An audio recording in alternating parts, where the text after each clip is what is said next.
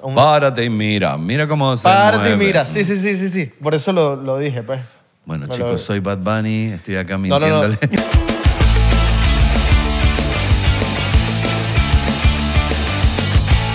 Tipo, las redes sociales no te ladilla. O sea, como que un momento dijiste que ladilla. Como que No, me daba, me daba como que, ¿qué quieren conocer? ¿Qué quieren saber? Exacto. ¿Viste? ¿Qué- qué qui- eh, Juan Pérez, ¿qué quiere saber de mí? ¿Qué tanto? ¿Qué te importa? ¿Qué tanto te interesa? porque- no, claro, porque uno está representándose dentro de, de- de la música, ¿no? O sea, yo me expreso que, bueno, una de las razones por la que empecé... ¿Estamos ya al aire? Sí. Ya. Ah. ¿Ya empezó? Sí. Es una, una de las cosas por las que yo comencé con la música era porque era bastante este, ermitaño de chico. Eh, y bueno, la música a mí me dio un lugar de, de- de expresarme, ¿no? de expresión. Desde para mí el escenario es mi lugar en el mundo, en el país que fuere, pero es mi lugar en el mundo. Y, y cuando empecé a escribir canciones, que muchas de, esas canciones hay gran porcentaje de mí, autorreferenciales y demás, obviamente que también hay mucha fantasía y hay mucha ciencia ficción. O cuentos de otra gente que te echaban. O cuentos ¿no? de otra gente, o información que uno va recabando a medida que va charlando hoy con Abelardo y con Isra. ¿Qué puede llegar a salir? No lo sé. Pero bueno, son parte de ese, de ese guion, ¿no? Que uno después lo pone en una canción. ¿Tú sentías ese, ese, ese mismo, ese mismo, esa misma satisfacción cuando te montabas a hacer música o cuando fuiste presentador? El, el presentador fue curiosidad más que nada. Yo soy curioso por naturaleza. Como para aprender, ¿no? Claro, o sea, fue, eh, viste que cuando uno hace siempre las mismas cosas, sea lo que fuere, llega un momento que siempre mira al costado para ver, che, qué, qué, qué curioso, qué simpático poder hacer esto. Y cuando eres creativo más todavía. Claro, entonces para mí la- lo que era la, fue la conducción, eh, porque conduje radio también y, y la- como presentador televisivo también y como documentalista también, fue por curioso y por te- echar un cable a tierra en algo diferente de lo que venía haciendo, ¿no? Siempre con el, con el aura de la música o, o que tenga que ver con la música, ¿no? Y era visitar lugares así. Y En visitar- cualquier lugar. Sí, he estado, he visitado mucho con el programa que yo les venía contando, que se llamó MP3, Música para el Tercer Milenio, que la gente, si quiere tener más referencia de eso, puede ir a, a- a YouTube y están los capítulos. ¿Está todo ahí? Qué bueno Está eso. mucha información ahí. Música para el tercer milenio. Sí, MP3, MP3. Y bueno, recorrí toda Latinoamérica, estuve, llegué hasta Sudáfrica, estuve haciendo toda la historia de Miriam Makeba allá en, en- en Sudáfrica, estuve en Francia, estuve en España, y bueno, Jamaica y toda Latinoamérica también. No hice Estados Unidos, pero bueno, porque ya el ciclo venía terminando. Pero sí, el viaje tiene que ver con, con la música y con, con mi vida, ¿no? También es parte. Claro, me imagino. Y así empezamos el episodio de hoy. ¿Cómo están, muchachos? Buen provecho. Hola. Espero que estén ahí comiendo sabroso. Mi nombre es Abelardo. Mi nombre es... ¿Cuál? Ezra. Ah, pensé que te habías olvidado. Pensé que, ahí. pensé que te habías olvidado tu nombre, hermano. Hay que saber si está grabando. No, no, no, está bien, está bien. está bien. Grabando. Me Eh, preocupaste. ¿Te preocupé? Sí, sí, por un momento dije, este carajo se le olvidó su nombre, pero... A Yo soy veces. yo ¿Sabes qué se me olvida? ¿Sabes qué me olvida? Se me olvida a veces la edad, weón. La edad se me olvida a veces. La edad... O sea, tengo que pensar como que... ah, Y la sos lanzo. joven. Sí, pero como que ya cier- llega a cierto punto que como que... Eh, ¿cuál es el y- cierto y pa- Y punto? pasa, pasa, que pasa muy rápido el tiempo. Cada vez, mientras va, más va pasando el tiempo, va pasando más rápido y más rápido y más rápido. y al final del hay día... que hacer cosas. Hay que hacer cosas. Y bueno, Un poco de contexto. Sí, por favor, vamos a presentar, El señor por favor. Bayano, Sí, Leyenda. hola, gente, ¿cómo están? leyenda Leyenda latinoamericana de- del, del reggae, en español, o mejor dicho, Fernando. Tengo tres nombres. Pero tu nombre es larguísimo. Fer- no, son tres en realidad. Fernando, Javier, Luis. Luis. Mi apellido es Hortal, con H. Pero mi vieja leía, mi mamá, que en paz descanse, leía mucho la revista Hola. La revista española. Entonces veía que todos los reyes, imagínate, antes de que nazca su primer hijo, que era yo, tenían tres nombres. Entonces ella, bueno, dentro de su fantasía de tener su primer hijo y demás, me clavó tres nombres. Después me decían negro, después, viste, pero tengo tres nombres. El artístico es Bayano y con ese ya me conoce la gente o alguna gente me conoce. Hace 35 años. Cuéntanos, Bayano, ¿por qué Bayano? no, mentira, nosotros- es una... Nosotros no hacemos Ah, ok, ok. Era joda, era por joda, eso era te- joda. Nos burlamos un poquito. No, mentira, mentira, mentira. No, no, mucho respeto a lo que hacen esas No, no, no. Oh, Sí, exacto, obviamente. Claro. Pero se- seguro las has respondido como 20 veces. ¿Frío Eh, o caliente, María? ¿Frío o caliente? ¿Chocolate? Montaña ¿Dulce o salado? o playa. Claro, montaña o playa. No, es- ese es mi nombre artístico y la gente me conoce por ese lado. A Y por los pericos, Y la por, banda de los bueno, pericos. y sí, obviamente. Que eres la cara, bueno, para, para mí eres la cara de los pericos. Claro. Y yo fui, la mira, voz. yo entré, sí, yo compuse el 99% de esas canciones también. Entonces, era, yo no era fundador de Pericos, yo entré en Los Pericos en 1987 y Los Pericos tenían su formación con otra música, con otro cantante, a veces con otros integrantes desde 1985. Yo venía haciendo música con otra banda que no era reggae, era, tenía que ver más con Sister of Mercy, eh, Bauhaus, eh, Siouxsie and the Banshees, era otra cosa, otro palo con, con, caja- con música que era más, estaba más ligado al electrónico y un poco más oscuro. No teníamos baterista análogo, teníamos baterista electrónico y sintetizadores. Bueno, estaba entra, la- la- esa- ese- ahí estás empezando la cosa de los sintetizadores. y eso, ¿no? Exactamente. Antes fue un poquito pre- y en los 90 fue cuando como que se hizo. Tú tenías Rex, ¿no? Yo tuve dreads, eh, sí, durante muchos años. Y bueno, cuando uno comienza con un estilo muy marcado, es diferente hacer el, reggae en el Caribe que en Sudamérica. O sea, en el Caribe tenés más cercanía con el género, eh, por la negritud y toda la historia. Y a lo mejor en Sudamérica también eh, hubo raza eh, negra, pero bueno, no lo veíamos desde ese lugar, ¿no? Lo hacíamos por, por de comprar discos y escuchar y horas culos sentados escuchando este, el disco y lo que sonaba. Y ahí nos íbamos informando. Tenías que comprar el disco, no era como, Había como que la comprar- facilidad de, De Spotify. Era artesanal, era Claro. artesanal porque lo que si vos te- trabajabas tenías tu dinero y ese dinero ibas a, a- a consumir, a, compri- a comprar discos que a lo mejor comprabas discos que no tenías para hacer una preescucha. Claro. Entonces, eh, bueno, comprabas porque te gustaba esa música. Y la carátula a veces. decías, Y, la, "Ey, cara- y esa carátula". tocarlo, y la carátula. Y el olor, ese olor Y el olor, y el nylon, y leer Claro. también la información. Que en estos tiempos mucha gente a lo mejor conoce una canción, no sabe ni de quién es el autor, ni, ni quién la canta. Ni quién la mezcló, ni quién la masterizó. Y ahora con todos los fit y demás, que es MCQQ con eh, rap, no sé cuánto, que son todos nombres que no los podés terminar de decodificar. Y 30, Hoy en día- 30 compositores. Y Oh, 30, de- sí. hasta, el, hasta el manager está, el stage manager, hay un montón de gente en una canción, porque creo que también el negocio fue para otro lado, ¿no? De la música. Hay mucha gente apretada en tratar de sacar canciones, una canción por semana. Están exprimiéndose el cerebro, tan- ta- tratando de- de, bueno, conquistar a un público que también es efímero, porque el público va va ondeando según sacás vos un disco, Abelardo, eh, eh, digo, Israel, Israel, sacás un disco vos, sacás vos un disco, una canción a Abelardo y están compitiendo, entonces se terminan juntando para hacer otra canción juntos porque, para que no se les desarme el público.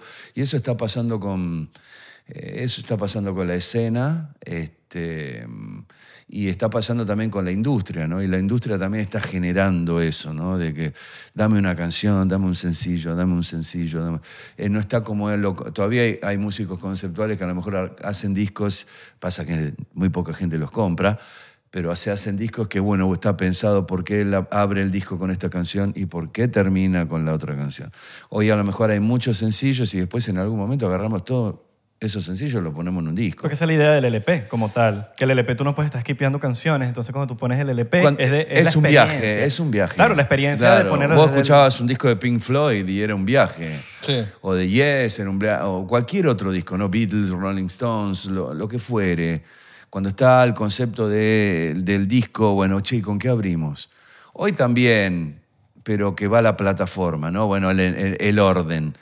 Pero creo que mucha gente hoy por hoy eh, están haciendo más, se hace más sencillos que, que algo conceptual. Y es ver cómo vas al chart, ¿viste? Y es ver eh, si yo hago un- una canción con Abelardo, porque Abelardo tiene 500.000 seguidores, o un millón, o 10 millones, entonces a lo mejor a mí me puede sumar Abelardo, me puede, me podría, tal vez me sume, porque no es, no es, no es matemática, Este, entonces puedo tener los mismos fans o los mismos seguidores. Y la verdad es que muchas veces, si uno va al Spotify for Artists, eh, una cosa es el, el oyente y otra cosa es el seguidor. Generalmente el oyente va oscilando mensualmente el oyente y el, y el seguidor es el, el que vos captaste, no cooptaste. Pero bueno, la- está así la música, o la industria de la música. Y las disqueras también, ¿no? que pushean ahí para que, eso, para que eso siga así, que no... Claro, sí, sí, porque mm, eh, ya es como. Va, va por otro lado, o sea, como, como te dije, es, es, es ver, tratar de, de- de escalar, escalar, tratar de llegar. Y yo siento que hay mucha presión para, para con los músicos también, porque están tratando primero de luquear para el video tratando de estar todo el tiempo viviendo para el contenido y todo el tiempo también eh, viendo con quién me junto para que mi canción, y sienten el fracaso tal vez si esa canción no llegó a un objetivo que estaba marcado ejecutivamente. ¿Y tú crees que se comparan también con otra gente? Tipo, se comparan con otro artista que logró esto y dicen, ay, yo- Yo creo que hay referencias siempre, ¿no? Y hay, hay cosas predeterminadas, qué sé yo. X cantante hizo tal cosa y funcionó. Y quieren repetir la misma fórmula. Y, y quieren... Bueno, yo siempre pongo... eh, hay un cantante que una vez hizo que es el típico eh, eh, One Hit Wo- eh, World, que nada, tuvo una canción que se desparramó por el mundo y el, se- el segundo single, el segundo corte es parecida a esa canción, pensando que haciendo algo parecido la gente, bueno, también va, sí, hay un resabio de gente que compra esa canción, pero después se- esa canción, la gente ya escuchó mucho la canción y al artista, entonces ya sabemos que todo lo que sube baja, ¿no? Si todo sube muy rápido, hace mucho ruido cuando baja. Yo creo que siempre en mi vida elegí el camino más largo, el que a lo mejor es, más lento, pero yo creo que mm, es por ahí también, ¿no? Uno va a firmar cada paso que da, lo va a firmar. Yo ya llevo 35 años, obviamente con subidas y bajadas. Exactamente, también. Entonces, eh, trato de actualizarme en todo lo que pasa. Hoy también tengo varias propuestas de fit y, y- y de, de colaboraciones. Y bueno, yo todavía soy de la vieja escuela en querer pensar en discos y me miran, ¿viste? Como dicen, negro el disco. Bueno, pero es todo vuelve, todo es cíclico, ¿viste? Bueno, ahorita está de moda otra vez el, El vinilo. Yo tengo un Sí. montón de vinilo, pero no, tengo, no compré, no volví a comprar una bandeja. No volví. Tenía una Technics muy linda. Las técnicas son las mejores. Sí, pero ah, no sé qué habré hecho con esa bandeja. ¿Sabes qué me encantaría? Que vuelva el reggae. Sí, Sí, Como hay- main- mainstream. Sí, sí. ah, bueno, la derivación del reggae también tuvo que ver con los boricuas, ¿no? Con Puerto Rico, con... con ¿Quién creó el reggaetón? Me voy a tomar un shot. ¿Quién ¿no? creó el reggaetón? ¿Quién? Mira, eh, a mí me parece que, bueno, Daddy Yankee es un, es un prócer, digamos, dentro del estilo, ¿no? Y creo que el, el otro día había leído que la mejor canción de reggaetón era Gasolina. Este, mm, y yo me acuerdo que había un cantante panameño, Nando Boom. bueno, Nando es uno, pero había otro que, que se llama Elian, pero no me acuerdo el nombre artístico. Eh, panameño también. Ok. Eh, que tenía canciones muy fuertes, muy de pandilla.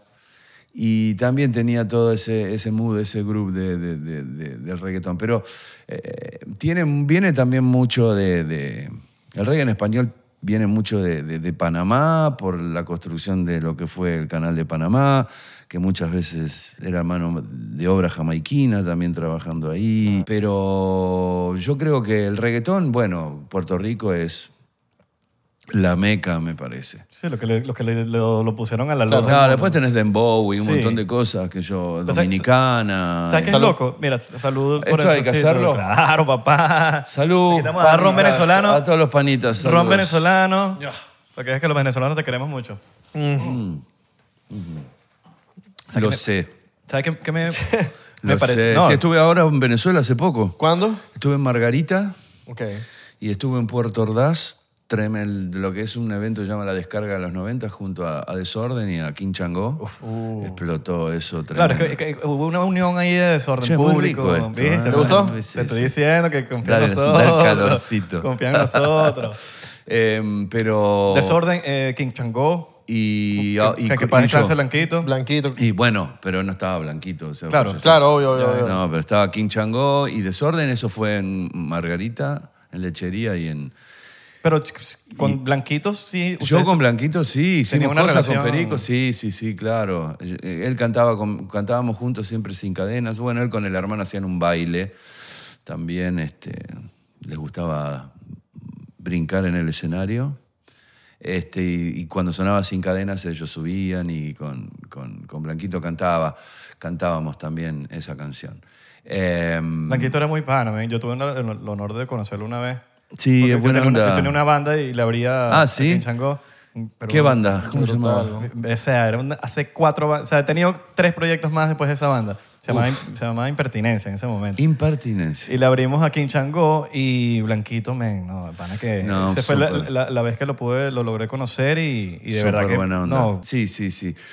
Sí, bueno, estuvo King, King Changó y cantaron, obviamente, todo el repertorio de King Changó. Y ahora estoy de vuelta con ellos el 5 de noviembre en Caracas, en la terraza del CCCT. eso pillé por y ahí. con los, y los ilegales se sumaron también. Ah, O sea, merengazo. Que la ah, gente se llegue para allá.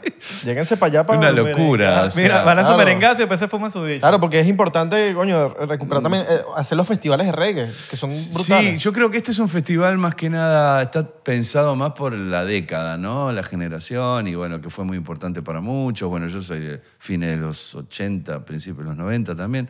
Este, a mí los temas nostalgia, o sea, de lo- la- esos eventos más bien nostálgicos, es como que lo pienso como, no lo pienso como que estoy en un lugar de nostalgia, los pienso como que voy a un lugar a, a- a cantar y a disfrutar.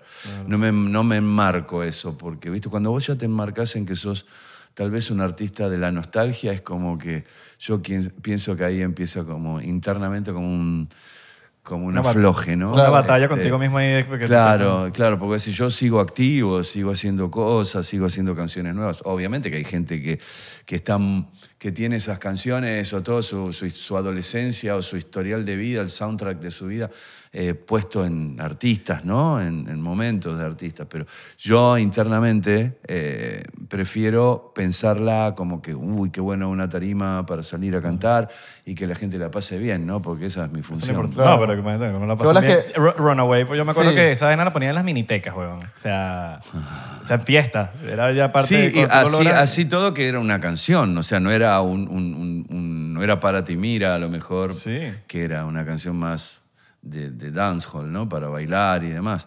Eh, eran canciones tipo Pupila, Sin Cadena, Waiting, eh, son canciones que... Nada, hay mucha, tiene, hay, mu- hay mucha gente que tiene historia con esas canciones. Y a mí me sorprende lo que dices de, de- Ahorita habías dicho de, del tema de, llevas treinta y pico de años en la industria. 35, sí.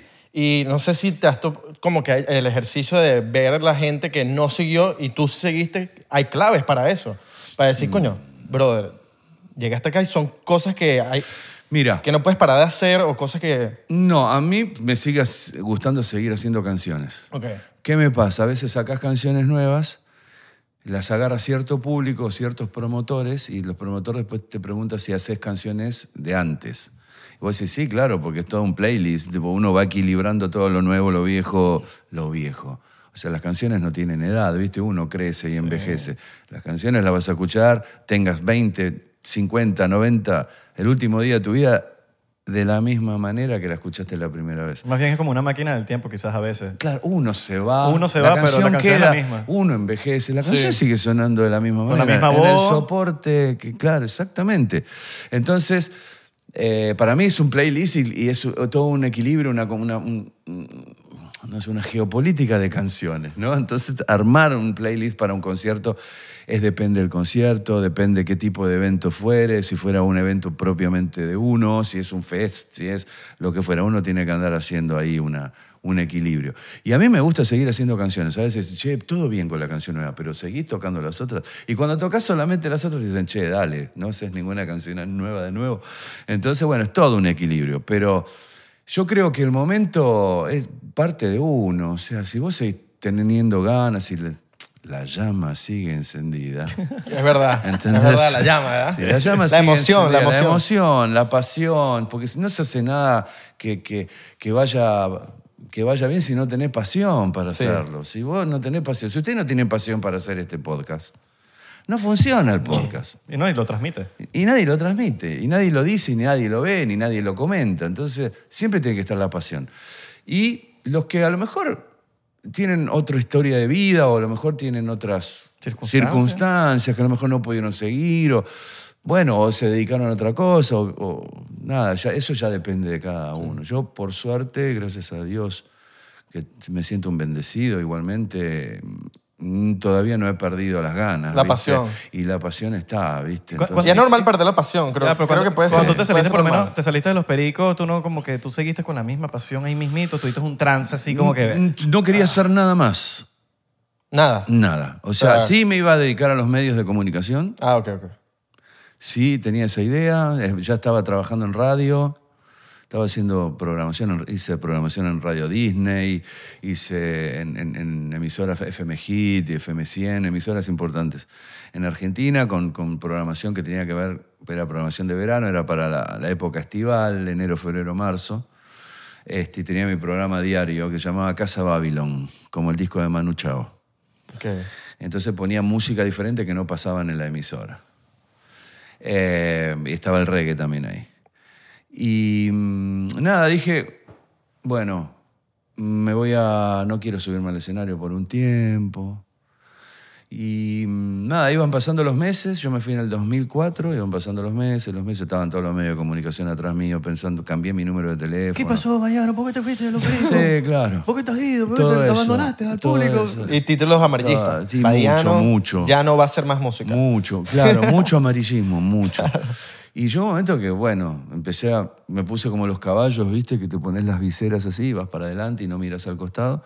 Y empezó la familia también, mm, papá, no vas a grabar más, amigos, no vas a grabar más, productores, me parece que tenés que empezar a grabar. Y hasta que llega... Y tú mismo. No vas a Y grabar yo más? mismo, y yo diciendo, no, es que estoy, no, no quiero saber, no, por un tiempito no quiero más. Un, un- Por un tiempito no quiero más. Es un respiro, Claro, quiero hacer, nada, hagamos radio.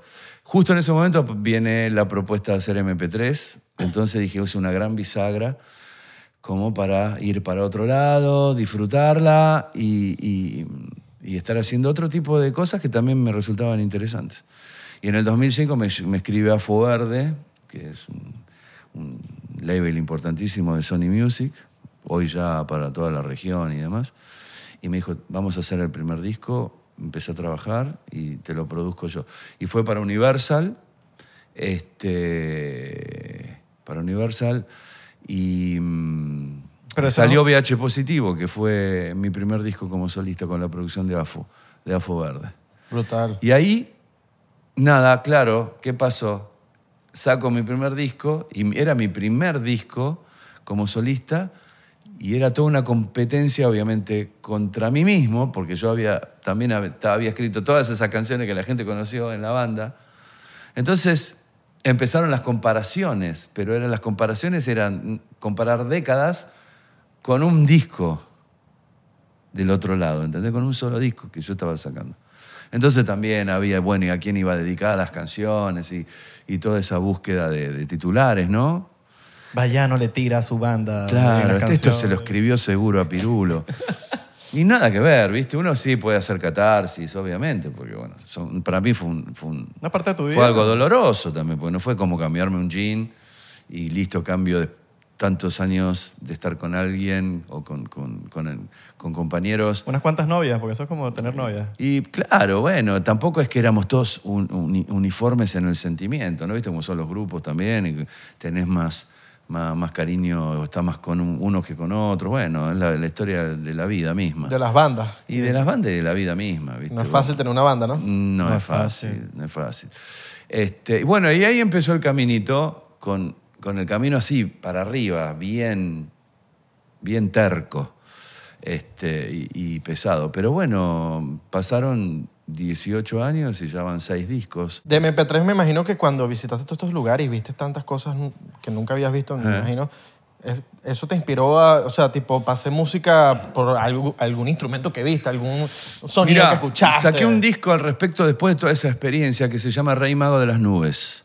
Es un disco que es, bueno, me salgo de- de- del género, hay un poco de ADN, pero hago repertorio, de un mínimo repertorio de lo que es este, la música latinoamericana.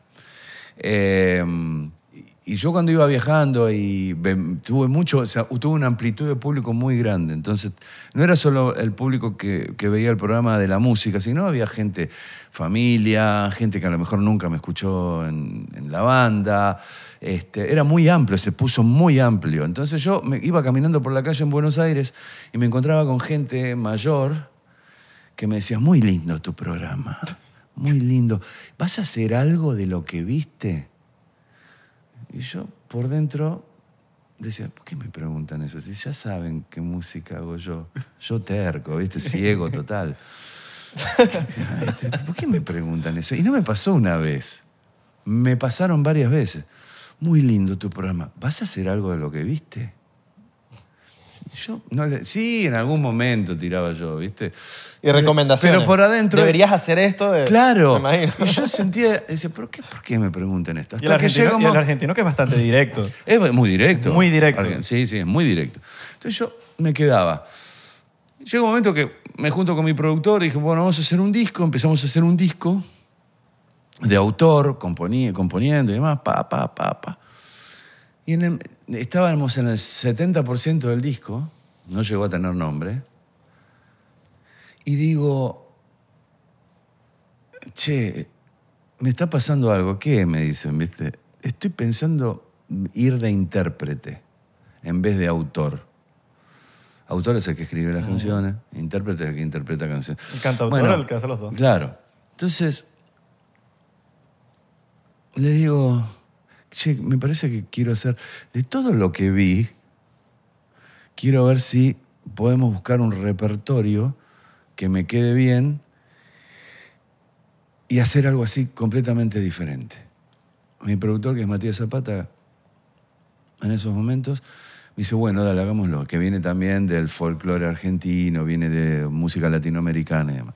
Bueno, dale, empezamos a buscar y de ahí sale todo el repertorio de, de- Rey Mago de las Nubes, que está El Pescador, está a Primera Vista de Chico César, hay un montón de canciones de Jaime Ross, de, que es can- cantante uruguayo, este, y ahí sale el Rey Mago de las Nubes, que es con el disco que más trabajé en la Argentina. Un disco que era, sorprendió a muchos este, y fue con el disco que más trabajé. O sea, fiestas nacionales, fiestas grandes, o sea, eventos de 50.000, 40.000 personas. Con ese repertorio y obviamente mechado con lo que la gente ya conocía de mí. Entonces llegó un momento que dije, si, si hice un disco así, ya es como que me puedo dar el gusto de hacer los discos que quisiera. Y esto venía a colación porque yo me, me extiendo hablando, eh, que ustedes me preguntaron, preguntaron algo, algo en especial de con respecto a las músicas que yo Sí, había- sí, eh, bueno, que- ese fue como, lo sentí como el moño de regalo, el cierre de toda una etapa también que tuvo que ver con ese conocimiento, el descubrir otras músicas, que a lo mejor uno las conocía, o sea, eh, yo por ejemplo estu- estuve en Cuba también filmando y, estu- y conocía a los muñequitos de Matanzas, que es una banda percusiva que no son, parecen extraterrestres y son de una ciudad que se llama Matanzas, en Cuba. Estuve con Silvio Rodríguez también en Cuba, estuve con Pablo Miné, pero en cada lugar me iba encontrando así con los próceres, ¿no? Este, y realmente fue muy interesante. Y sentía como que había terminado el ciclo televisivo, pero no había habido un cierre personal, un cierre, musical de, de- de un- cantante, ¿no? O sea, ¿qué pasó? Estuviste viajando tres años, no seguidos, pero ¿qué pasó? Nada se va a volcar a una canción, a algo que tenga que ver con toda esa riqueza musical que tiene Latinoamérica. Eh, y bueno, y cuando yo estaba haciendo ese disco autor, empecé a sentir, viste, el fuego que iba, iba subiendo la llama, y, sentí todo como una adrenalina de hacer algo así. Y corrí todo, corrí todo, vamos a poner el escenario otra vez vacío y vamos a construir de nuevo, pero así. Este, y así mi, mi- proyección también como solista es variable, es variada, no es solamente un género, este, un mantra en discos, ¿no? Tienes una, libertad creativa ahorita. Tengo libertad. No, que... Nunca, pero nunca tú. O sea, sí, cuando estaba en Pericos, a lo mejor, como yo soy. Yo no era un, un nacido, un fundador en la banda. Este, yo tuve que hacer mucho, mucho mérito también y mucho generar cosas para, para tener mi lugar y ganarme mi lugar, que de hecho me lo recontragané. Este, y, mm, y- pero así todo sentía cuando tenía que hacer canciones y demás, tenía que gustarle a todos los demás. No era necesario que me guste a mí solo. Entonces era como escribir cosas para, para que todos estén de acuerdo y poder armarla. ¿no? Por suerte siempre estuvieron de acuerdo y por suerte no me fue mal en lo que escribí. Entonces, pero nunca hubo presiones así disqueras ni, ni nada. Las compañías discográficas te pueden decir, sí, está buenísimo, pero tal vez si vieran algo, pero nunca hubo un, tienen que hacer esto, siéntense ahí con un látigo. Este, a- no, no pasó eso. Y como solista, es que bueno, te- ya tengo, tengo que sentir la vibra, si, si va por ahí o no. A veces me equivoco, sí, puede ser. O a lo mejor no es que me equivoque, sino que en, en- en la maquinaria no encajo justo con el tiempo de lo, lo que que, está pasando. viviendo la gente. Sí. es bajo, bajo tu propio juicio, pero. Claro, pasa por ahí. Y muchas veces uno se, se autoflagela porque dice, che, hice las cosas mal, ¿viste? Porque él pasa mucho a colegas. es su propio enemigo. Claro, sí, tenés al mono acá que te dice, está buenísimo. Y el otro, Y el otro dice, es una cagada, no podés escribir nunca Pero más me- nada, me sos imagino- una mierda. ¿Entendés? Que por cada álbum vas evaluando cómo va la... Tipo, esta canción sí funcionó, esta no, esta sí, con el momento. No, ¿sabes que no? ¿No? No. No, no, porque eh, no, no podés, no podés, eh, plantear como que... Este, Tipo por el momento, pues. Claro, yo creo que hay muchas cosas que no funcionan o no funcionaron porque el momento era otro. Exacto, exacto, exacto. El momento era otro. Hoy a lo mejor, si hace cuatro años atrás, ponele, venías con una canción rock o pop y estaba todo el- a, a punta, arriba estaba el reggaetón. todo. Entonces como que los mismos, eh, qué, qué sé yo, las mismas radios o lo que fuera, voy por hoy por la radio no es necesario, ¿no? Uno puede hacer Sí. este, por todo. Bueno, Latinoamérica todavía escuchan un poquito radio. Se escucha radio todavía en Latinoamérica y pareciera como es muy, que es muy importante la radio. Pero pasa, hay otro mundo. TikTok. ¿Sabes qué? ¿No tienes TikTok? Y me abrieron una cuenta. Una vez. Vamos a activarte ese TikTok. No, me abrieron, me abrieron una cuenta una vez. Creo que tengo 10.000 o no sé qué. Ok. Pero nada, no, no la continué. Yo tengo Instagram que arranqué tarde, también tengo mi canal de YouTube, que también me cuesta estar. No tengo una persona que me está bajando, tampoco estoy, que estoy generando contenido todo el tiempo. Yo sé que es importante eso. Lo estoy aprendiendo, voy a cumplir 60 años este, en diciembre, 26 de diciembre. Este, y bueno, yo soy la vieja escuela, la, la vieja escuela, entonces a veces... Hola chicos, estoy preparando una milanesa. Claro. Este, ¿Cómo está la gente puede bonita? llegar a ser divertido porque a gente le gusta Sí. eso, lo disfruta. O sea, yo me di cuenta que te armás una superproducción de video y tiene X reproducciones. Haces la misma canción con un ukelele que, no sé, te rascas, Y el teléfono. te rascas una nalga, cosa, y dale, vos, pero ¿cómo es esto? Sí. O sea, la gente busca calidad, no busca calidad. ¿Qué quiere saber la gente? O sea, ¿qué, qué querés saber? Tú O sea, sabes que yo estaba viendo una entrevista de Elvis Crespo que él dice como que yo, esto no, me- no me gusta, pero mi esposa me consiguió un tipo que me manejara el TikTok y bueno, yo ahorita, ajá, el tipo me da las ideas y yo como que grabo la vaina y ellos me suben todo, pero a mí no me gusta esta vaina, ¿sabes? Como- Claro. Bueno, Ozzy Osbourne, cuando tenía su programa en MTV, eran, los, eran como los primeros TikToks. toda- y lo veías a Ozzy que andaba de un lado para otro quejándose de todo. Entonces la gente lo veía, prendía para verlo quejarse a Ozzy y a la mujer que ta, ta, ta, ta, ta, ta, la tenía de un lado para el otro. Y la, Ozzy hija, que- y la hija toda farandolera. Claro, y la hija al manga y él y Ozzy en- puteando, no sé, con un zapato. Bueno, yo creo que eso es lo que a veces yo no me daba cuenta, que a lo mejor el público necesita algo más, más allá de la canción, que le guste la canción. A veces ah, yo veo que hay cantantes que tienen más repercusión por su vida este, Personal. personal que, La por, polémica. que por la música. La polémica, la ¿viste? polémica. Luis Miguel. Que Bueno, sale la bueno pero ese es un gran artista. No, no, no, Pero- claro, pero la vida personal de él como no, que... ese, ese, ese me saco chapo para, chapo para usted. Con Luis Miguel me saco el... No, yo también, yo eh, Ese pibe es... Digo que por la serie... Ese señor, ¿no? Porque pibe ya dejó de ser. Yo no sabía de la vida de él hasta que vi la serie y yo dije, mira, qué vida tan Ahora, dura. ahorita que tú mencionaste esa vaina, me, me da mucha curiosidad. El, primero, el tema de hacer reggae tan al sur. Porque el reggae la gente lo relaciona, o bueno, por lo menos yo lo relaciono Por eso sí, es con el difícil. Caribe. Claro. Jamaica. Estás allá en el frío. Cuando sabes. tú No, estás hay en- verano también allá. Sí, pero como que dos meses, tres meses. Tres meses, sí. Bueno, Nunca- no es lo mismo, no es la- el horno. Y el rock también Es en diciembre, alrededor. ¿no? Es en Tienes- diciembre el verano. Tienes Claro. todos estos... Bueno, estos- Argentina es muy culta, es muy, tiene mucha información de- de- del arte en sí. Es una capital muy, muy cultural, Buenos Aires, y, y hay mucha información. Eh, por eso te decía, eh, allá predomina el tango y el rock, el rock y el tango y el pop también. Pero es, más, es muy rockero argentino. Argentina. Y también, eh, obviamente, que todo lo que es tropical va desde la cumbia hasta el cuarteto, que es una música particular de la provincia de Córdoba y se escucha en todo el país. Eh, tenemos riqueza musical. Pero con el reggae, ¿qué pasó? A mí, en lo personal, en esos momentos, eh, o uno compraba discos en las disquerías de discos importados, Era difícil que era difícil conseguir reggae. Que llegaran, ¿verdad? Que llegaran. Entonces, viajaban los padres de compañeros tuyos del colegio. Entonces, eh, venía, mirá, mi papá me trajo tal o cual disco de música, o tal o cual música. Uno le iba escuchar. Hasta que un día llegó uno que traía un disco de Bob Marley. Uy. Entonces, Estaba vivo Bob Marley en ese momento, ¿no? ¿Qué año eh, murió en Bob- el 70 Bob? y, Yo te estoy hablando de, sí, 70 y pico. ¿O fue Bob Marley o Black Uhuru? Bueno, no me Black acuerdo. Uhuru. No me acuerdo.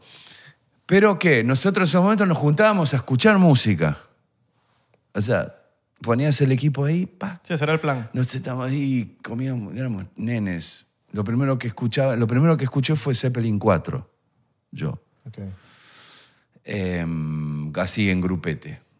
Eh, pero cuando llega el de, Marley, algunos no lo entendían por, porque era diferente. Yo sentía un bajo gordo y un bombo gordo en la mezcla que estaba mucho más adelante de lo que venía escuchando.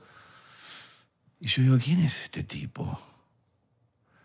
¿Viste es Bob Marley? ¿Qué sé yo? Este, de Jamaica, creo, me decían. Y era un cassette. Y era, bueno, no importa, era en esa mezcla, en, ese- en esa reunión hubo Black Uhuru, hubo otras cosas. ¿Te gustó la primera vez que lo escuchaste? Sí, claro. Otra vez, otra, otra escuchada. Claro, entonces digo, bueno, ¿quién será este pibe? Me voy a una disquería llamada El Agujerito y le digo al tipo, "Este, ¿tenés algún disco de Bob Marley? Y me dice, no, tengo uno de V40, V- que se llamaba V44 en un momento. Era una edición que sacó un canal de televisión llamado TC, Argentina todo color. Eran los primeros momentos de la televisión en color en el mundo, en la Argentina también. Bueno, V44 o V40, bueno, no me acuerdo ahora. Este, y nada, empecé a meterme más en el circuito de- de- del, del reggae. Y después ya el- es la, la música con la que más empatía tengo y escucho todo tipo de música. Pero el reggae, y ahí es cuando empecé a encontrarme con gente que le gustaba también, le empezó a gustar la misma música. Hablaba de Marley y yo creo que mucho del reggae tuvo más influencia la planta, este, las cinco puntas, la flor, que, que el reggae en sí, porque era algo como rebelde la planta, ¿no? Eh, Y más en ese entonces que era mega... o sea, era lo mismo rebelde que tener la foto del Che Guevara en una remera. O sea, después ya es es como, la, co- como tener una remera de Coca-Cola, ¿no? Pero la planta en esa época era, era contestatario tener un- un- el- una remera con la planta. Y creo que también el reggae en es, allá en Sudamérica entrábamos por otro lado, por lo, por lo prohibido y que lo prohibido tenía eh, la música como de música de fondo, ¿no? Después, obviamente, que empecé a agarrar los libros y empecé a leer de Marcus Garvey, de, Rastafarismo, de Selassie, eh, de un montón de información, que en momentos estaba completamente mareado porque eh, era como vivencias y idiosincrasias que, que, que no, no, no, no encajaban, ¿no? Claro, Con te, la- te- están contando una cosa por fuera y de repente cuando estás leyendo, es que Claro, no, no es eh, así como me lo están... No, no, no era que no era así, sino que, bueno, había, tenías cantantes desde Marley que hablaba del retorno a África, Peter Tosh hablando del retorno a África, que África, que Marcus Garvey, que todo, que Selassie, que... Entonces, bueno, venía con otra connotación religiosa bastante profunda, que no era necesariamente la música y fumarse un chino. Ni decir soy rasta. Claro, o sea, ser rasta, no- rasta no significa tener dreadlocks, porque el dreadlock es un peinado, o sea, o sea, rasta eso tiene otra profundidad, ¿no? Este, y Es como un estilo de vida, se podría decir. sí, yo creo que hay, tiene unas, hay creencias religiosas y hay una Biblia, el Holy, el Holy Pibi, que es la Biblia también del rasta. ¿Y en qué se basa el rasta para ti? O sea, si, tú, si una persona no tiene ni idea del de qué es ser rasta, ¿cómo tú le pudiese decir como que rasta for dummies? Como, mira, No, bueno, no, no, so- no podría, no hice un máster de rastafarismo. Sé que hay referentes de. de- pero una creencia Ni que nunca tenga- has sido pero hay una, nunca te has hay una creencia rasta. muy específica que, que, que eso lleve al rasta. Como que, por ejemplo, no sé, paz. No, bueno, la, la esclavitud y todo lo que fue la raza negra, a lo que fue sometida en años. Este, imagínate que el continente americano está repleto de personas que fueron extraídas del continente africano. Entonces, este, toda persona de color eh, para, para esos momentos, o para Peter Tosh o para Marcus Garvey, eran, venían, fueron porque fueron extraídos de África. Entonces se bregaba con el retorno a África, con Etiopía como la- el, lugar de, de- como si fuera el, el- el centro, ¿no? Donde tenían que volver todos. Bueno, hay mucha cosa que tiene, mm, Que, va- que es compleja, Sí, ¿no? Además, el, creo que el problema que había en Jamaica con, en ese momento con otro país que quería como dominar, no, corrígeme si... No, Jamaica tuvo guerra civil, Exacto. este, ahí donde atentan contra Marley, también hay un, un- un- un festival muy importante en donde Marley sube al escenario, une a, los dos, a las dos antinomias políticas. Eh, pero bueno, el rasta que uno conoce es el rasta a lo mejor que toca reggae y, y que bueno, fuma. Y tiene dreads. Y tiene dreads y bueno, tiene un, un concepto también de, de- de igualdad, tiene un concepto de paz, pero también este, debe tener otras. O, o sea, es una de las, de las tribus que se perdieron en el desierto cuando los esclavos judíos salieron de Egipto, ¿entendés? Y hay mucha, mucho simbolismo del Maguen David, la estrella de David en el rastafarismo, porque fueron, se supone que fueron una de las tribus también que salieron y que se perdieron en ese, en ese viaje por el desierto, ¿no? Hay Hasta una- que llegan a lo que fue actualmente Sí. Israel. Hay como una teoría de, de Claro, que porque Bob no, no tenía ni idea de nada de eso. de que Bob Marley como que lo mató un gobierno específico por No, que Bob era muy murió de cáncer. Exacto, pero como En- que hay una teoría Teorías conspirativas. El, Sí. el mundo está lleno de teorías, seguramente ah, hay, De que alguien hay infectó. fantasías contigo, hay fantasías Sí. contigo también. de que alguien le infectó el pie para No, porque era muy que- influyente. Yo creo que, eh, y lo que dicen los libros es que tuvo un problema en un dedo del pie y Sí. no lo curó. Jugaba lo fútbol, jugaba fútbol. Jugaba fútbol, lo dejó estar, lo dejó estar. hasta y él tenía que- la posibilidad de curarse, pero él no quiso, ¿no? Mm, Como que él- No sé. Sé que a partir del descuido, de, viste que hay gente que a lo mejor se deja estar o piensa Claro. que, que no va a pasar nada y bueno, eso me hizo metástasis. Los pericos tocaron en, en Jamaica, ¿no? Sí, contamos en, tocamos en el año 93 y 94 en el Reggae Sunsplash, el festival más importante de reggae en el mundo, en Jamaica, en Kingston. Y la primera fecha fue con Mutabaruca, bandas alemanas, bandas jamaiquinas. Y fue la noche del World Beat. porque ¿No por estabas eso- nervioso? Sí, muy.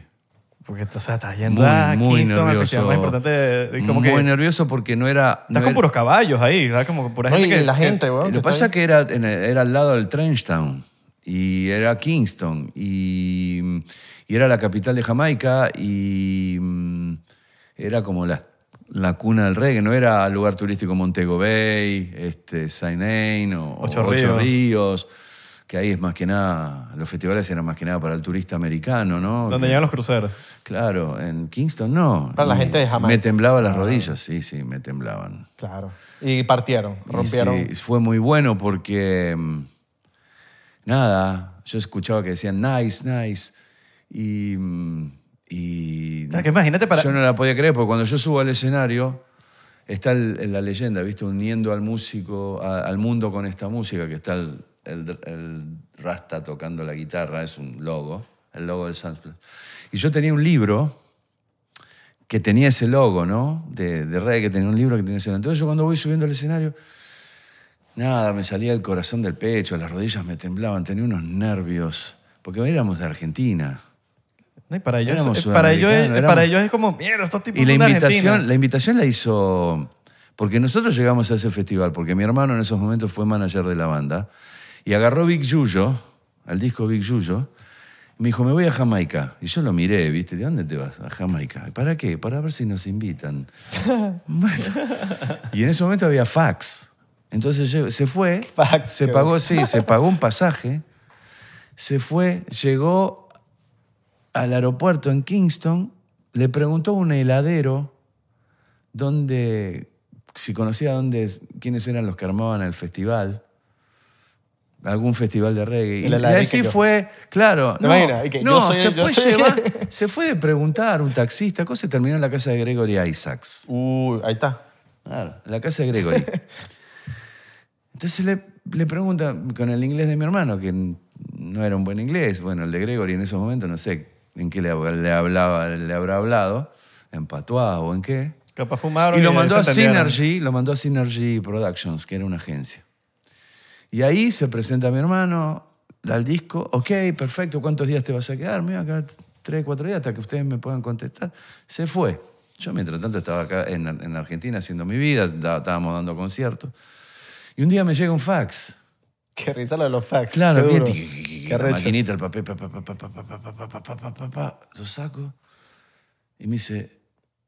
Fer, me parece Jamaica ¿What?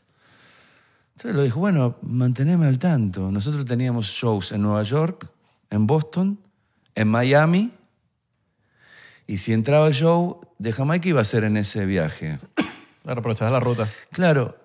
Y lo llaman a mi hermano al hotel, le dicen, queremos hablar con vos. Entonces el tipo le dice, no se me acuerdo el nombre, me dice, mira, hablé con Rita. Y mi hermano dice, What the ¿quién es Rita? No, no estaba muy metido en el... Mi hermano fue como, ¿quién es Rita Marley? Ah, escuchó Marley mi hermano. La ex esposa de. Bueno, claro. Y dice Rita que los quiere invitar porque eh, destaca mucho el hecho de hacer tan lejos, en un país tan lejano, la música de, de la isla, a su propia forma de verla. Y ahí fue donde se cerró todo para que nosotros podamos viajar. Cuando terminamos de tocar el año 93, que en la Argentina estaban los titulares de, diario, porque bueno, como nosotros hacíamos reggae, no estábamos todavía, mm, pensaba que era música de verano, ¿entendés? Entonces cuando nos, nos afirmamos para tocar en el Sunsplat, que era el festival de reggae número uno en el mundo, Claro, los titulares de diarios, todos los, los locutores, conductores de radio más importantes queriendo hacer nota, haciendo nota vía mm, Jamaica con, conmigo. eh, y mm, nada, empezó a cambiar el, el punto de vista de, para con nosotros de la prensa especializada.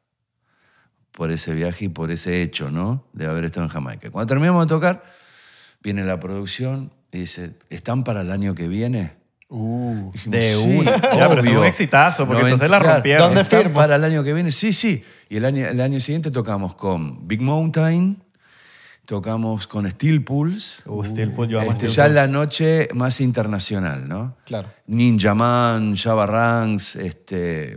Qué crack tu hermano, ¿viste? Sí, la hizo muy bien. La Yo no la rompió. podía creer. No la, no la podía No, pero te das cuenta de cómo, porque hay gente que no ve eso, entonces, no, que como, eso porque tienen dijo, contacto. "Me voy a Se Jamaica". fue a Jamaica, habló con el helado de acá, unió puntos y, salió, llegó a donde tenía que salió.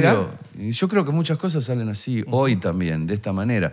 La espontaneidad, ¿viste? Eh, la pasión, ¿viste? Che, y estos pibes que hacen música de, de, X país, y bueno, y vamos, vamos a X país y le decimos, che, mirá, hay un festival, estos son, son de... Bueno, el tango mismo, en japoneses que tocan tango en Japón, y muchas veces van a los festivales de tango en la Argentina, de Colombia también, que vienen, que son gente que canta tango y demás, y participan del festival.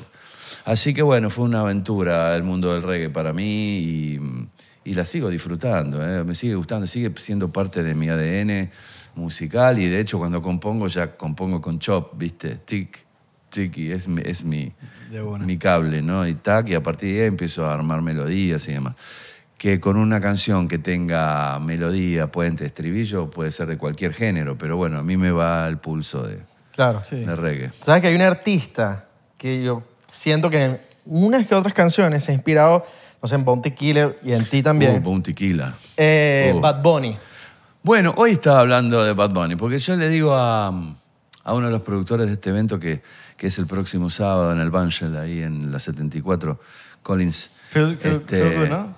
¿Eh? ¿Cómo se llama? Eh, El Feel Good, Feel Good- de Feel Music Good Fest, Festival. sí, es un Feel concierto que canto, voy a estar participando con... No, y abrazo a Banshell que están apoyando muchísimo, el, Sí. el- la gente de la ciudad que están apoyando muchísimo la movida reggae. Exacto. Hace poquito fue Matis Yahoo también. Sí, Matillasco estuvo. Bueno, esta, esta noche del domingo va a ser con Inner Circle, con Guana de Chile, Bachaco, voy a estar yo, va a estar este, Mulato, también va a estar Gumba, va a haber muchas participaciones. Abrazo a los panas de Bachaco que llevan, no jodas, Claro, sí, hacen de, hacen de años, backing band, sí. Gracias. Años y años y años que... Vos sabés que una vez me dice, me dice Eddie, digo, yo estaba en Argentina, tenía un concierto, me dice, hola, sí, somos de, somos de Miami, me llamo Eddie, de una banda que se llama Bachaco, somos de Venezuela, y que pin que pan, y, y vamos a andar de gira por diferentes países, o sea, pagándonos los pasajes y todo. Me dice, tú no tienes, te respetamos mucho, tú no tienes un lugar, un evento para, un, para que te abramos el concierto. Y yo justo tenía en el barrio de La Boca un concierto así masivo para, para mucha gente, gratuito. Brutal. Le digo, uy, ¿cuándo llegan? Y me dice, llegamos tal día. Bueno, dale, yo tengo, si quieren abrirme ahí el concierto, no hay problema. Y tocaron ellos, y después ca- ellos cantaron conmigo una canción. Qué brutal. Qué cuando estaba el otro cantante de Dreads, eh, uno morenito. No me acuerdo. Yo conozco a Eddie. Ah, ok. Este, no, y bueno, estaba Chaco, que está de Backing Band también. Y bueno, John Paul, el increíble. John que- Paul. Ah, John Paul, claro. hermano, no sé. Hermano de la nosotros. John Paul. Claro, vale. Puerto La Cruz ahí. Sí, sí, sí, sí, sí. Sí, que va a estar también ahí eh, Sí. cantando. Este, ¿Qué ibas a decir de, sí. de lo de Bad Bunny? Que No, que bueno, yo estaba hablando, entonces le decía a uno de los productores, no entiendo mucho la, a- la movida de Bad Bunny. Y me mira y me dice, "Pero lo que pasa es que no estás teniendo en cuenta que cuando tú apareciste en Venezuela eras como un Bad Bunny, porque tenías tu personalidad, tu forma de cantar, tu forma de, de mostrar lo tuyo. Y bueno, ahí, viendo también cuando te ponen un poquito en, en centro, viste, que te hacen ver cosas que a lo mejor uno no lo ve. Me parece un tipo muy talentoso con, con lo que hace. O sea, eh, no tuve oportunidad de conocerlo. Me encantaría conocerlo. No, lo va- él, él- Sí. él- él hizo una colaboración con Mariano de Nanitos Verdes. Paz ¿Con descanse, Marciano? creo- Marciano, perdón. Ah, Yo con falleció, Mariano. falleció. Sí, yo estoy claro por eso, pero en paz descanse. Eh, y creo que logró, eso pasó, ¿no? ¿Estoy equivocado o no estoy Bad equivocado? Bunny con No. Marciano. Sí. Con ¿No los fue enanitos. ¿Fue con el cantante de Nanitos Verdes en, en el último tour del mundo o estoy demasiado equivocado? capaz en composición, ¿dices tú? No, hay una canción que canta el de Nanitos Verdes.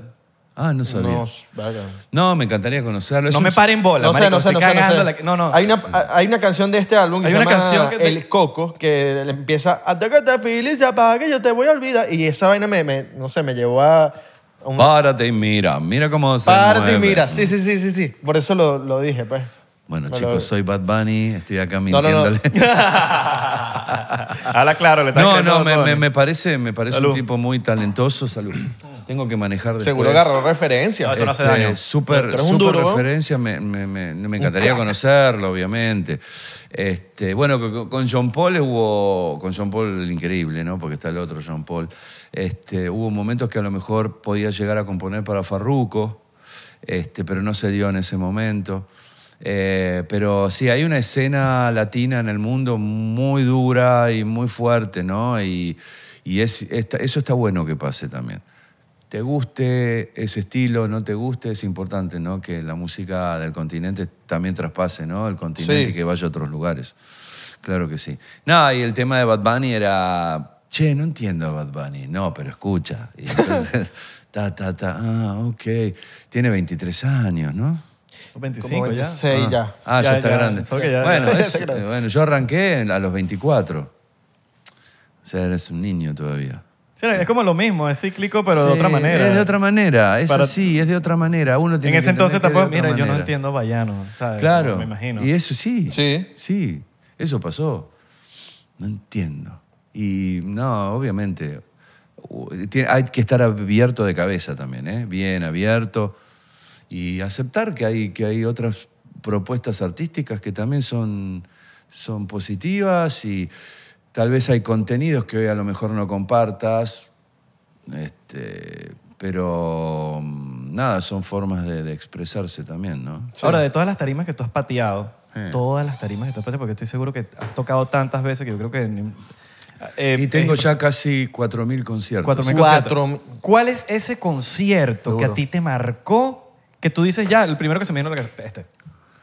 Eh, mm, yo sé que de 4.000 es difícil No, agarrar no, uno, pero, pero- hay- tiene que haber uno que tú dices me marcó porque no, bueno, no sé. Porque había mucha gente, no sé. porque- sí, bueno, en La Carlota, En. Carata, en Caracas. Imagínate era, tú. un, era un festival, en, o sea, era un festival que también se juntaba Blades con... Ay, bueno. Y tocábamos nosotros, estábamos en, en- en la grilla principal. Estabas en el headlining. Sí, en el headliner y venía después. ¿Quién tocaba con Blades? Y Blades y... Bueno, se juntaban después de mucho tiempo.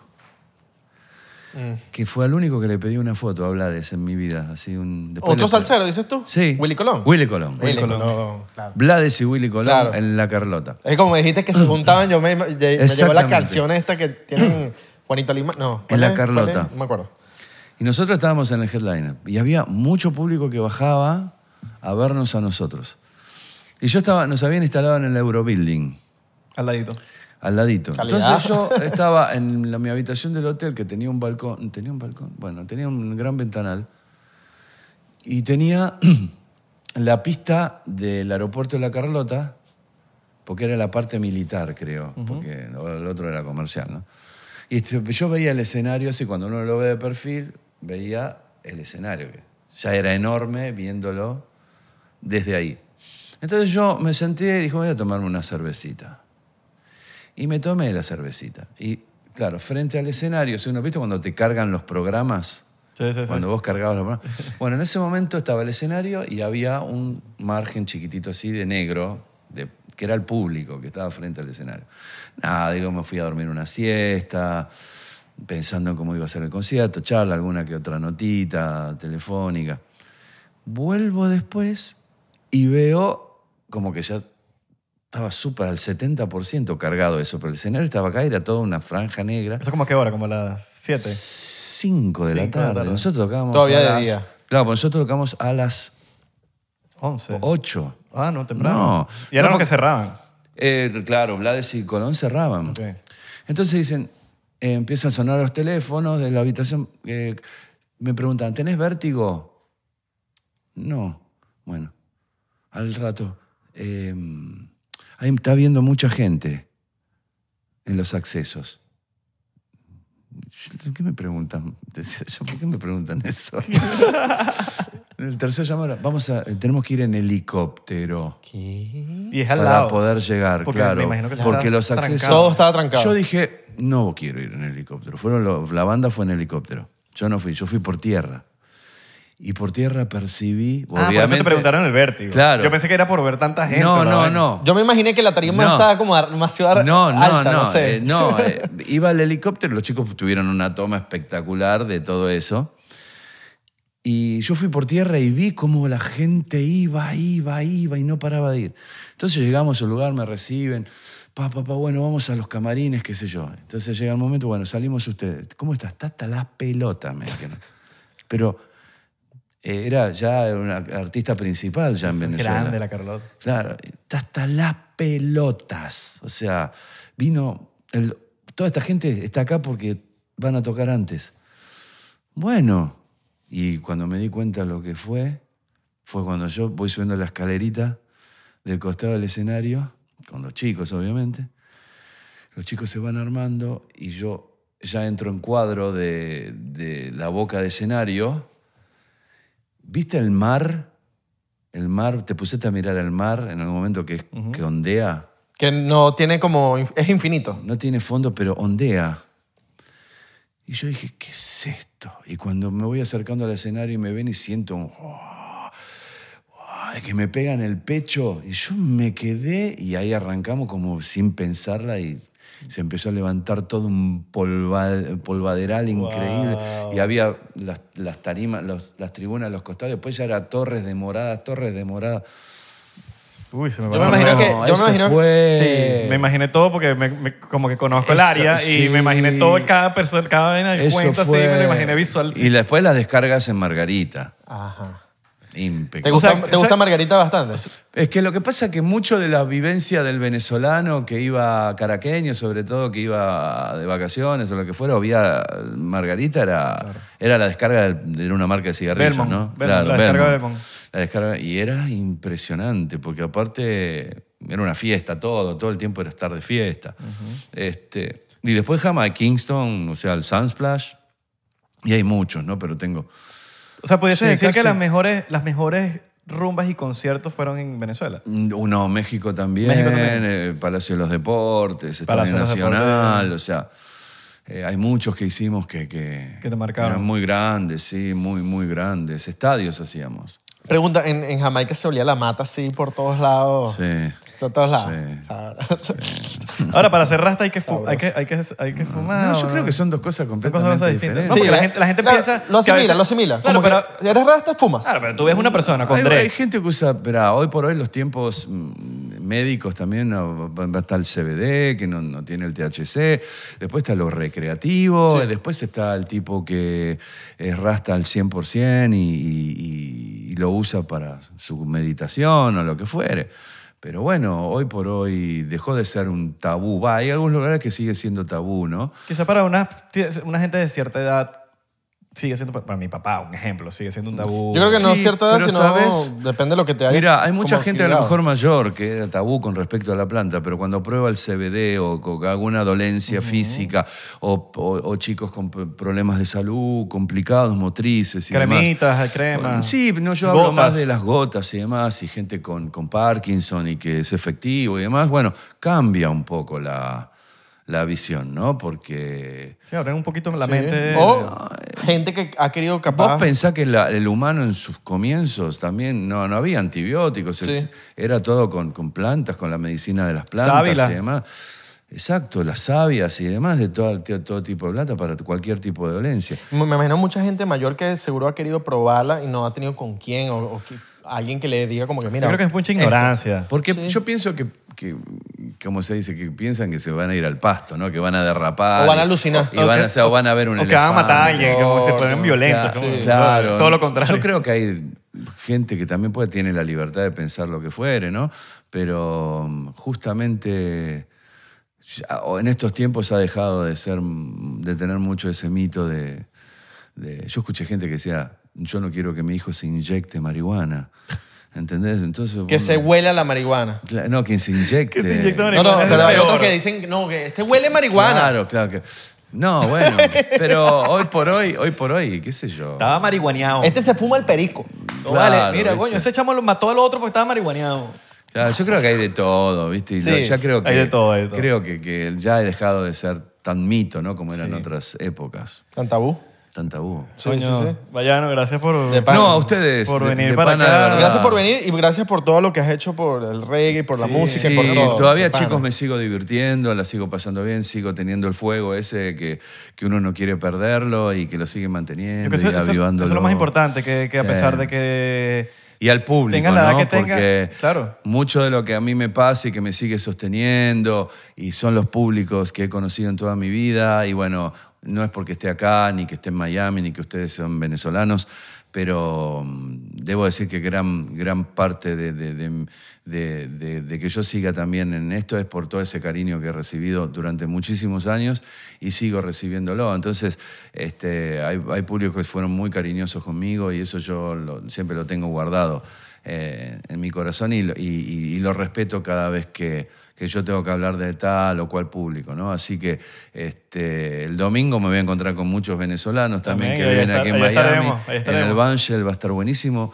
Y bueno, si pueden venirse la gente, obvio, bienvenidos. Claro, que claro. yo- Eso yo sería. ¿Qué día es el- mañana mismo. mañana, mañana, o sea, mañana? los que están en Miami, este episodio está El saliendo domingo. sábado, mañana mismo, fresquito. Miami Sí. Bancho. Eso En está en el la- el 18 Eso ese, está ¿eh? en la 18, 18. 73, si no me equivoco, 70 y- 3 sí. en frente a Manolo. El Diagonal a Manolo. El Diagonal a Manolo. Este, y toca Inner Circle y bueno, con Guana de Chile también, que nos Coño, una Inner muy buena banda de Me encanta reggae. Inner. Circle. Inner gusta Circle Gondwana está, demasiado. Y está Chaco, y está Gumba, está Mulato, y voy a estar yo también ahí. Ahí vamos a estar, ahí vamos Dale. a estar. Recuerden seguirnos en arroba 99% en Instagram, Twitter y Facebook, 99% en TikTok, porque estamos... Y a mí si me quieren seguir, viste que yo vengo medio Ahí, lento Está aquí las abajo, redes. obvio, está aquí obvio. abajo, está aquí abajo. Ah, ok, perfecto. Aquí, chicos, eh, ahí me pueden En seguir. el cojín. Véalo ahí, véalo ahí, véalo ahí. Saluda a la gente que está haciendo, que está haciendo delivery, que está escuchando Spotify, que están dando Que está ahí, trabajando. Están hustling. Están trabajando están bien. trabajando, chambeando. Felicitaciones. Acuérdate, tomar agua y comer. Y desayunar o almorzar o cenar. Recuerden que trabajar es un deber. No vayan a pensar que estás trabajando y eres un superhéroe. No, es un deber. Usted tiene que trabajar. Eso es, El trabajo dignifica. dignifica. Esta es tu casa. Gracias. Y cuando quieras, bueno, aquí, aquí será siempre bienvenido. Y, Muchísimas y, Bueno, y gracias. para los porcenteros también. Claro que sí. Nos vemos en la próxima. Le mandamos un beso Rastafari.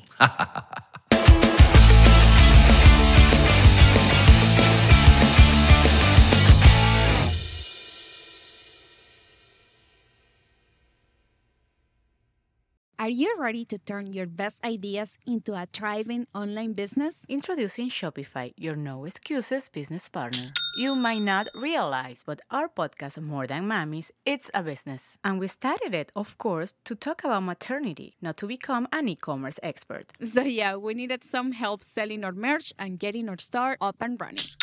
Woohoo! Another sale! Shopify is a commerce platform revolutionizing millions of businesses worldwide. No matter if you are a garage entrepreneur or a big business, Shopify is the only tool you need to start and grow your business without the struggle. With Shopify single dashboard, you can manage orders, shipping, and payments from anywhere, giving you the insights you need wherever you are. Sign up for $1 per month trial period at shopify.com slash sonoro, all lowercase. Go to shopify.com slash sonoro to take your business to the next level today. Shopify.com slash sonoro. ¿Estás listo para convertir tus mejores ideas en un negocio en línea exitoso? Te presentamos Shopify. Tal vez no lo sabías, pero nuestro podcast More Than Mamis es un negocio y lo empezamos por supuesto para desahogarnos y hablar sobre la maternidad, no para convertirnos en expertas de ventas y del e-commerce. Así que sí, necesitábamos ayuda para vender nuestro merch y poner en marcha nuestra tienda. ¿Y cómo suena con Shopify? Llegó otra venta. Shopify es la plataforma de comercio que está revolucionando millones de negocios en todo el mundo. Ya seas un emprendedor desde tu casa o desde donde sea, Shopify es la única herramienta que necesitas para iniciar, administrar y hacer crecer tu negocio sin dificultades. Con Shopify puedo gestionar pedidos, envíos y pagos desde cualquier lugar, brindándote toda la información y estadísticas de tus ventas al detalle. Regístrate para un periodo de prueba con tan solo un dólar al mes en shopify.com barra sonoro, todo en Ve a shopify.com barra sonoro para llevar tu negocio al siguiente nivel. Shopify.com barra sonoro.